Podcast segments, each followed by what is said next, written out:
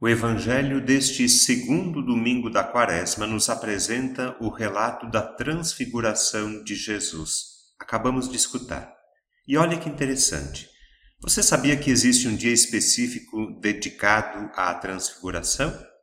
No calendário litúrgico da Igreja, o dia 6 de agosto é o dia da transfiguração do Senhor. Durante a semana, preparando essa reflexão, eu me perguntei: por que então ler o Evangelho da Transfiguração também durante a Quaresma, todos os anos, sempre no segundo domingo? Para quê? Qual a intenção? Me parece que escutar o relato da Transfiguração durante a Quaresma tem três objetivos. Eu consegui identificar pelo menos três. Primeiro, animar a nossa caminhada para a Páscoa a transfiguração serve como anúncio da ressurreição. Participar da transfiguração hoje, junto com Pedro, Tiago e João, participar da transfiguração nos anima a olhar com esperança para a cruz de Jesus. A cruz pode assustar, a cruz pode ser motivo de escândalo. Foi difícil para os discípulos ver e aceitar Jesus na cruz. A transfiguração anuncia então a glória da ressurreição. Esse é o primeiro objetivo: fortalecer a esperança. O segundo é fortalecer a nossa fé em Deus. Na transfiguração, nós participamos de uma teofania. Estranha essa palavra, teofania? Teofania significa manifestação de Deus. Teofania. A transfiguração é uma teofania, é uma manifestação de Deus, muito parecida com a teofania que aconteceu no batismo de Jesus. Lembram? Naquela ocasião também se ouviu uma voz que dizia: Este é o meu filho amado, no qual eu pus todo o meu agrado.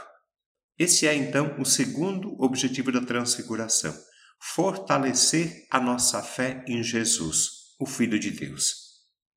O terceiro é nos lembrar que precisamos escutar Jesus, escutar o que ele nos diz, o que ele nos fala, o que ele nos pede. Escutai-o. Esse é o pedido que o Pai faz ao revelar Jesus como seu Filho amado. Escutai-o. E o tempo da Quaresma é um tempo oportuno para escutar com amor e atenção o que Jesus tem a nos dizer eu acredito que quando a gente se dispõe a escutar, ele nos fala. Para cada um, ele tem um recado, um pedido, uma orientação, uma provocação, um apelo, uma palavra. Querem um exemplo? Vamos lá. O que é que Jesus nos diz nesta quaresma por meio da campanha da fraternidade? Lembra? É sobre a fome. O recado é curto, claro, para todos. Dai-lhes vós mesmos de comer. Só não escuta quem não quer. Muito bem, domingo passado, acho que vocês lembram, nós participamos das tentações de Jesus e aprendemos dele a lutar contra o tentador.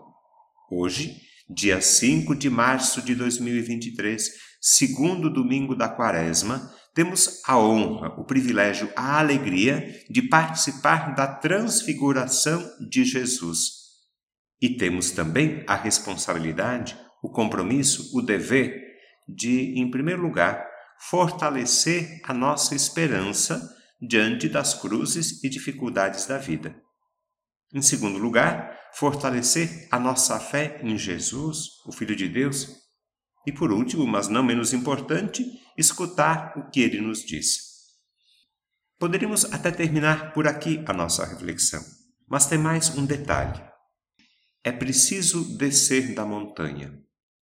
A vontade dos discípulos, a tentação era ficar na montanha, prolongando para sempre aquele momento bonito de intimidade com Deus, aquele momento de paz e de glória.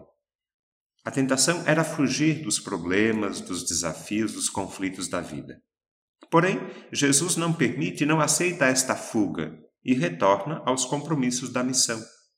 É como se ele nos dissesse: Olha, foi bom enquanto durou, agora vamos voltar para a luta. Precisamos descer da montanha. Descer da montanha é comprometer-se com os desafios da vida. Não podemos fugir dos problemas, dos conflitos, dos desafios de cada dia. E eles existem. E são muitos, eu acho. Cada um tem os seus na vida pessoal, na família, na comunidade, na igreja, no trabalho, nos relacionamentos. Não podemos esperar uma solução mágica, uma solução fácil para eles. Além do auxílio necessário e indispensável da graça de Deus, é importante o empenho, a dedicação e o compromisso de cada um. Neste domingo, a experiência da transfiguração, o nosso encontro com Deus na oração, a participação na missa deve nos fortalecer e nos animar no compromisso com a transformação da nossa vida.